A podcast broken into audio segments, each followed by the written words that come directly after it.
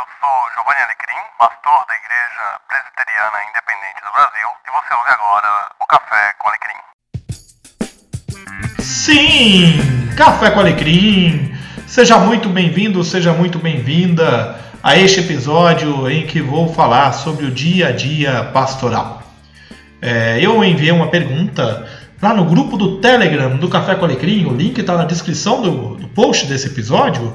Você pode entrar, instala um Telegram no seu celular e entre no grupo do Telegram do Café com Alecrim. E eu coloquei lá uma pergunta. Que pergunta é, você faria ao seu pastor sobre a rotina dele? E o pessoal do grupo me mandou então algumas perguntas aqui que eu quero responder para vocês no episódio de hoje. Eu optei por não reorganizar as perguntas, apenas ir respondendo conforme o pessoal foi mandando no grupo. Assim soa mais natural. Né? E alguns não fizeram perguntas, fizeram apenas algumas colocações que eu achei pertinentes também trazer para o episódio de hoje. Então vamos lá. O meu especificamente é como ele vê não ter nenhum jovem hoje na igreja local interessado em fazer seminário. Acho que isso tem muito a ver com como se trabalha a imagem do pastor e da pastora e como se trabalha a questão da vocação pastoral. Uma coisa que eu ouvi muito antes de ir para o seminário é façam uma faculdade antes. Essa questão ela é relativa. Eu fui direto para o seminário, gente. Mas assim, é... vai de cada um, vai, vai de como cada um encara o seu chamado pastoral. Eu não vou aqui ditar regras. É, existem pastores que possuem dois empregos, um é o pastorado e o outro é qualquer outra profissão. Existem pastores cujo emprego é ser pastor, então que é o meu caso hoje. Eu já fui empregado de uma empresa e hoje e pastor e hoje eu sou pastor. Minha profissão é ser pastor. Mas eu acho que tem muito a ver como se trabalha essa questão da vocação, de como, como nós lidamos com o vocacionado na vida da igreja. Eu acho que é, é isso. Talvez não se esteja trabalhando a questão da vocação pastoral com o, a devida ênfase e o devido ardor. Né? Eu não estou dizendo aqui para romantizar. É, às vezes aquelas brincadeiras que a gente faz com o pastor, que o pastor não faz nada, né, só é pastor, é, ou aquela imagem que a gente constrói de que o pastor não pode se divertir, o pastor não pode é, ir para nenhum lugar, o pastor tem que ter uma vida é, completamente fechada, voltada 100% para a igreja, pastor não pode ir para a praia, pastor não pode comer um churrasco, pastor não pode ir numa festa de aniversário, pastor não pode dançar com a esposa, pastor não pode é, sair para jantar fora com a família, não pode viajar com a família para um lugar legal, e se cria essa imagem, essa cultura, e acha que isso é normal. Isso não é normal, tá, gente? É, então precisa repensar um pouco essa questão da vocação pastoral, de como você trata o seu pastor. Você já parou para pensar que a, a, falta de vocação, é, de, do despertar de vocação pastoral dentro de uma comunidade é reflexo da imagem que se faz do pastor na comunidade, que a comunidade tem a respeito do que é ser pastor? Isso tem muita relação, gente. Pastor é uma pessoa separada por Deus dentro da comunidade para preservar é, a doutrina, a história e o ensino da palavra. É uma pessoa que a igreja pega e fala: olha, você é a pessoa que nós escolhemos para nos ajudar a manter firmes os nossos olhos no Evangelho, a nos ajudar a manter firmes os nossos olhos na doutrina, a nos ajudar a manter firmes os nossos olhos na história da nossa igreja e a nos ajudar a manter firmes os nossos olhos na história da nossa comunidade. E às vezes a gente dá a essa pessoa uma carga que não é nenhuma dessas que eu acabei de falar. Então, valorize o seu pastor e a sua pastora. Próxima. Eu já tive vários tipos de pastores, dos mais relapsos aos mais dedicados. Inclusive acompanhava dedicados sempre que podia em visitas aos enfermos. Sei que é punk, não farei perguntas, mas ansioso por ouvir sobre. Ok. É, é punk? É. Tão punk quanto prazeroso, tá? Mas é de fato é, se você tem um pastor que você considera relapso, você já se perguntou por quê? Você já parou para conversar com ele, para dizer para ele? É, às vezes, uma coisa que o pastor mais sofre é a falta de feedback da comunidade. Uh, você já reparou que às vezes as pessoas gostam de comentar sobre o que o pastor fez ou falou entre elas, mas nunca com o pastor? Isso é muito triste, gente. O pastor é parte da comunidade, inclua o seu pastor, tá bom? De café um pastor bebe por mês? Rapaz, se for adventista, nenhum. Bom, eu devo beber por dia meio litro de café, um litro. Será que eu bebo 30 litros de café por, por mês? Isso é uma boa pergunta, hein? Vou ter que calcular. Qualquer dia eu respondo essa daí. Quanto tempo você demora para preparar o sermão? Vamos lá. Como que o sermão é preparado? Primeira coisa é oração, leitura e contemplação. Então, eu oro todos os dias, graças a Deus. E eu leio muito. Posso colocar aí de 18 a 24 horas de leitura na semana para cada sermão. Isso significa que é, apenas de leitura, né, é, eu tenho uma boa parte do preparo na leitura. A leitura é alternada com a contemplação. O que é a contemplação? A contemplação é deixar que o texto que eu li fale comigo.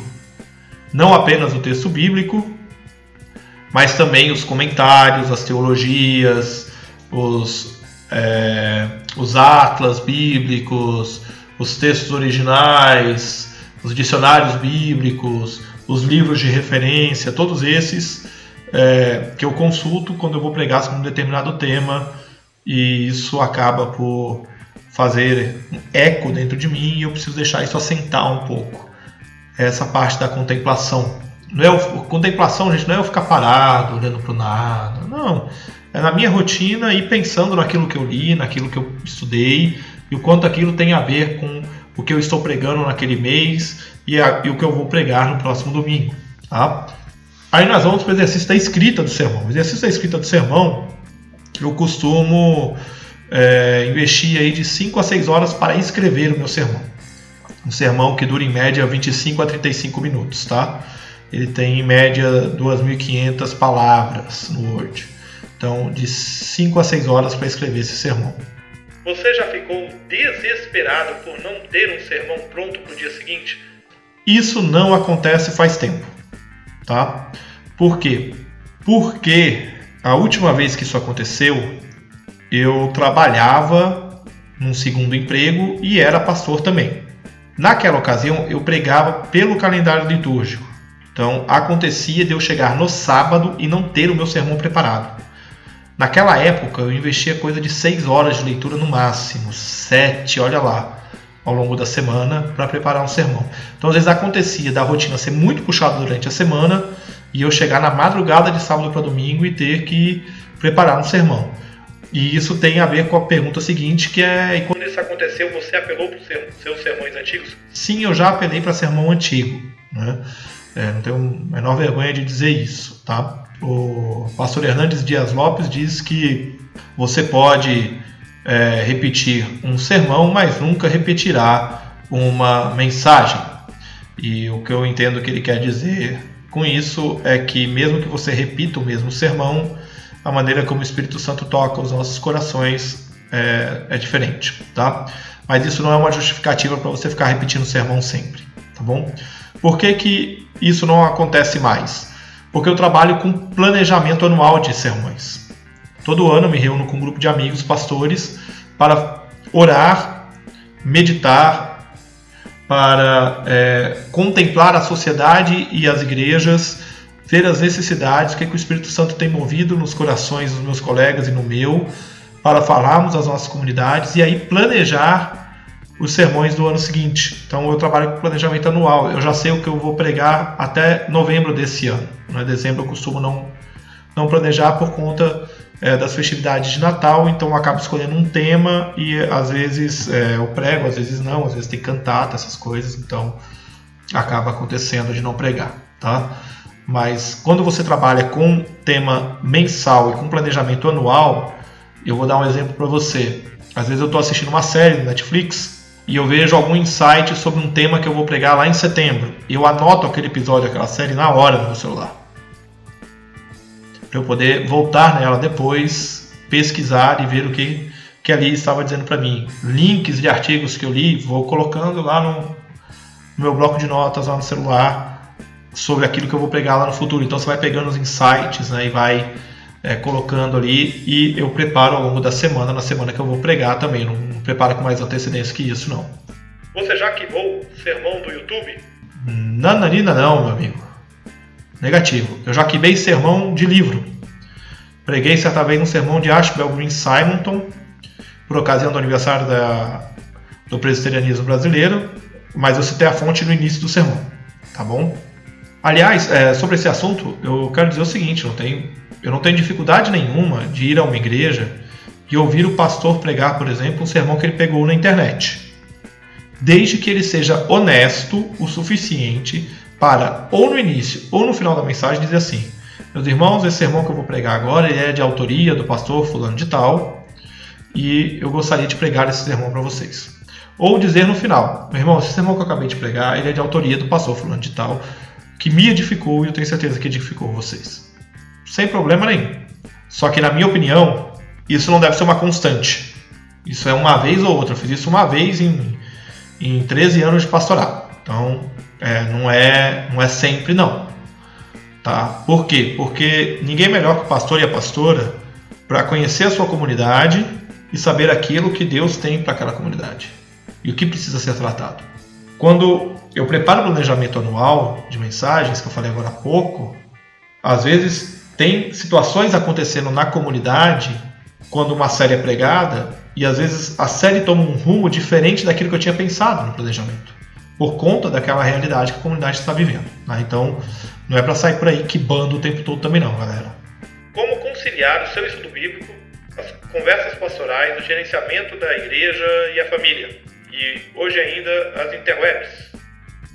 E como aguentar tantos grupos de zap? Eita, Jeová! Grupo de zap Bom, isso aí tem tudo a ver com como você gerencia o seu tempo. Eu li um livro há uns anos atrás, a Thaís Gondino, eu vou deixar o link aqui na descrição do episódio, chamado Vida Organizada. E esse livro explica como você pode organizar não apenas objetos, mas principalmente a sua agenda, né? sua agenda de trabalho. Então, eu aprendi a trabalhar com tarefas, com lista de tarefas, com prazos, e com definição de horário, com bloquear a agenda. Então, eu não tenho nada é, que não esteja lançado na agenda. Eu lanço absolutamente tudo na agenda da minha rotina. É, conversa pastoral, atendimento, o gerenciamento da igreja, tem os dias certos que eu trabalho para gerenciar as coisas da igreja.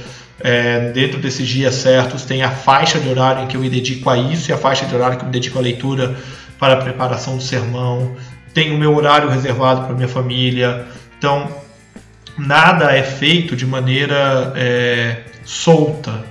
Né? As coisas não vêm chegando e eu vou resolvendo. Não, elas entram numa fila, elas têm prioridade.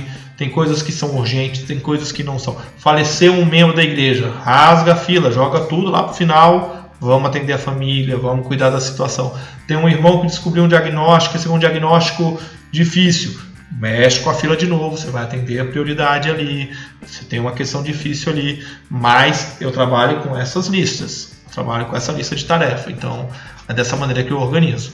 Tem muito pastor e pastora que se perde justamente por não organizar a agenda, né? e aí isso acaba dificultando muito é, a sua rotina de trabalho, tá?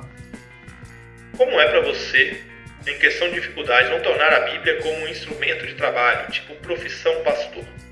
Eu vou juntar essa pergunta com outras duas que tem aqui.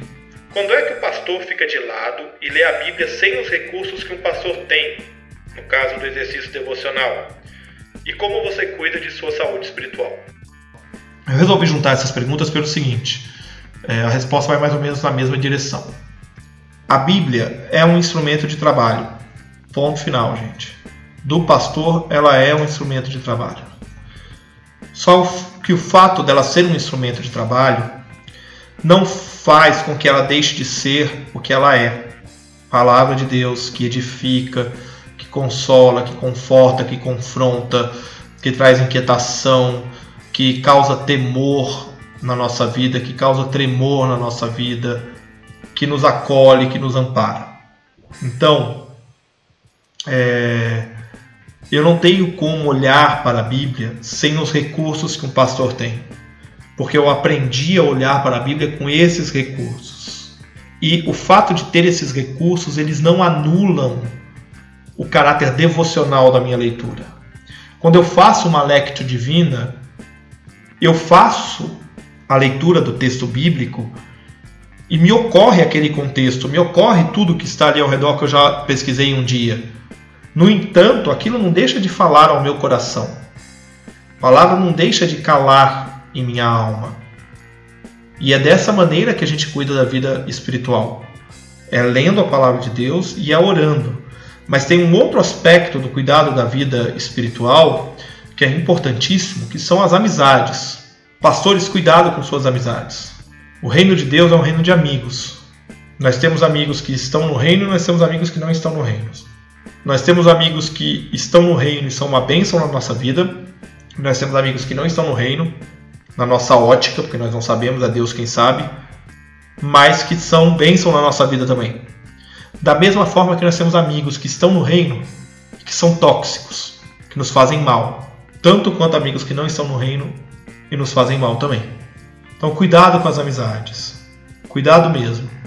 Outra coisa que ajuda na saúde espiritual do pastor é quando o pastor tem a oportunidade de viver em sua vida momentos de descanso, de prazer, de amizade com as pessoas, até mesmo com os membros da igreja.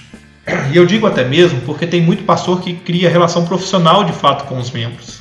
Eu já, vi, já ouvi de pastor, colega pastor, dizendo que desliga o celular para não ser incomodado, fora do horário de atendimento da igreja. Olha, eu compreendo, meu irmão e minha irmã, que você precisa ter o seu momento de descanso e sossego. Mas você é um pastor, isso faz parte da sua vocação. Agora, a igreja também precisa parar com essa história de criar essa imagem do pastor que não pode se divertir, que não pode ter lazer, que não pode cuidar da família, que não pode sair com a família de férias, que não pode dar um pouco de dedicação ao lazer dele junto com sua família. Sabe essas brincadeiras de que pastor não trabalha, só pastor? Isso faz mal pro seu pastor, viu, meu irmão? Você tem que ter muita liberdade para fazer uma brincadeira dessa com seu pastor. Quantas vezes você chamou o seu pastor para dar um passeio no parque, para dividir uma pizza com ele na sua casa, ou para ir numa pizzaria e rachar a conta? Não é para você pagar para ele não, racha a conta. Você entendeu? Quantas vezes você chamou o seu pastor para uma conversa e não falou de igreja? Falou de política, falou de questão social, ouviu a história de vida do seu pastor, da onde que ele veio, a família dele, conheceu ele melhor, permitiu que ele conhecesse você melhor. Isso é cuidar da saúde espiritual. Eu fui agraciado com pessoas nas igrejas por onde eu pastoreei que me proporcionaram isso. Pastor, vem passar uma tarde com a sua família aqui. Pastor, hoje o senhor não precisa voltar para sua casa. O senhor vai almoçar lá em casa. O senhor e sua esposa, né? Quando tinha os meninos. Pastor, hoje à noite nós vamos comer alguma coisa lá em casa. Passa lá, vamos lá com a gente. Pastor, vamos fazer um churrasco sábado? Vamos. O que, que precisa comprar? Entendeu? Saúde espiritual passa por amizade. Seja amigo do seu pastor. Sabe aquela história de que o pastor foi passar férias na praia? Ou passar férias no campo? Ê, pastor, hein? Viajando, vida boa. Não, meu irmão. Pare de falar assim que seu pastor é sua pastora. Abençoe a vida dele e a vida dela. Pastor, que bênção que o senhor foi descansar. E aí, pastor? Descansou? Que bênção, pastor. Tenho certeza que Deus deu um refrigério para sua vida para o senhor voltar aqui e abençoar a vida da nossa comunidade esse ano. Essas brincadeirinhas aí, gente, vocês não têm ideia do quanto isso faz mal na vida dos pastores. Sejam amigos dos pastores de vocês. Você pode não concordar às vezes com o seu pastor. E tem algumas denominações que o sistema de troca de pastores propicia isso. Você não concorda com seu pastor, com a sua pastora, você começa a jogar contra ele, para que ele saia. Faça o inverso. Se há um pastor e pastora na sua igreja, é porque Deus quis colocar lá, ou ele não é soberano sobre a comunidade. A igreja é de quem? É do pastor? Não, é de Deus. É Deus quem colocou o seu pastor ali. Então valorize o seu pastor, ame o seu pastor, cuide dele, cuide da pastora, Não permita que preconceitos, não permita que essas piadinhas façam mal. Você já viu como é, pastor e pastora não tem feedback? Sabia disso? Coisa mais difícil. É mais fácil o irmão da igreja comentar das coisas que não gostou que o pastor fez com outro irmão do, do que chegar para o pastor e falar assim: Pastor, eu acho que a mensagem que o senhor pregou hoje está acontecendo alguma coisa? Senhor está passando alguma dificuldade? Eu senti que o senhor estava meio perdido no sermão de hoje. Já parou para pensar nisso? Então, meu irmão, abençoe a vida do seu pastor, seja amigo dele, porque isso ajuda na saúde espiritual dele. E isso ajuda também na saúde física. É a última pergunta. Por que pastores não fazem exercício físico? Gente, é o seguinte: pastor não faz exercício físico. É, eu preciso voltar a fazer exercício físico. Eu já fiz um bom tempo e eu preciso retomar. Talvez falte incentivo do próprio pastor, falta consciência do próprio pastor dessa questão do exercício físico. Uh, Para alguns é mais difícil começar e ter constância. Mas uma coisa que eu tenho aprendido é, recentemente na minha vida é ter a quem prestar conta. E é nessa questão do exercício físico também. Então, se você puder, seja amigo do seu pastor nessa hora também.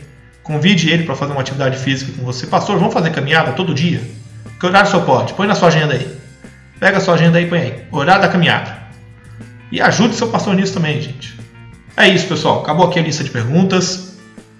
Eu quero terminar dizendo para você o seguinte: é, o pastorado é uma função nobre, uma função riquíssima. Pastor e a pastora é uma pessoa que a comunidade escolhe dentre tantos para preservar a história, a doutrina, a fidelidade à palavra de Deus. É cansativo? É, não vou negar. Pode te levar a adoecer? Pode, pode mesmo. Mas eu vou te dizer o seguinte: há uma satisfação no pastorado que é a satisfação de cuidar e amar as pessoas.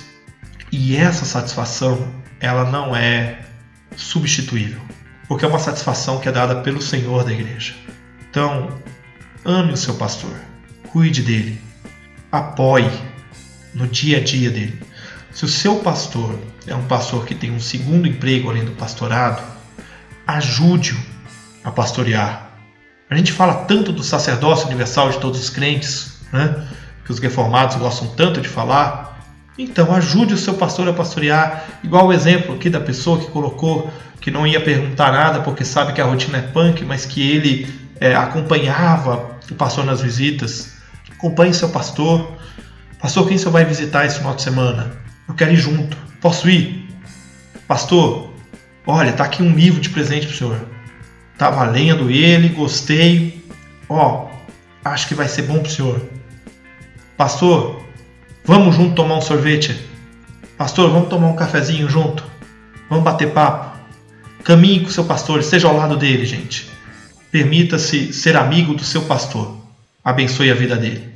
E se você é, sente o chamado de Deus para o pastorado, entregue-se a esse chamado, meu irmão. Não se negue a ouvir o chamado. Deus nos chama, Deus nos vocaciona, nos capacita, nos prepara para a obra. Então, prepare-se para essa obra. É isso aí, pessoal. Encerro aqui esse episódio convidando você a acessar giovannialecrim.com.br, a acessar meus conteúdos. Lá tem texto, lá tem áudio, lá tem vídeo, lá tem o link para os grupos, lá tem o link para é, você é, apoiar o Café com Alecrim, você pode apoiar é, o Café com Alecrim aí financeiramente, se você quiser, se você sentir o desejo, tá bom? Esse apoio financeiro ele não é assim para eu produzir mais conteúdo, não é nada disso.